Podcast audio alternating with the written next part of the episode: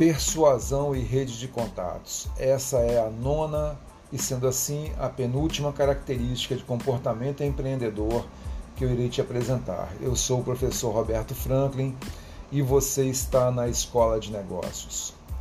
Persuadir é fazer com que outra pessoa acredite em você e mude seu comportamento através de sua argumentação. Ou seja, fazer as pessoas aderirem ao seu projeto ou adquirir um produto ou serviço através de seus argumentos. O empreendedor sabe criar estratégias deliberadas de persuasão, desenvolve e mantém relações comerciais e se utiliza de sua rede de contatos para atingir seus próprios objetivos. Então, é muito importante você criar e manter uma rede de contatos ativa onde você poderá difundir suas ideias e atrair cada vez mais pessoas para os seus projetos.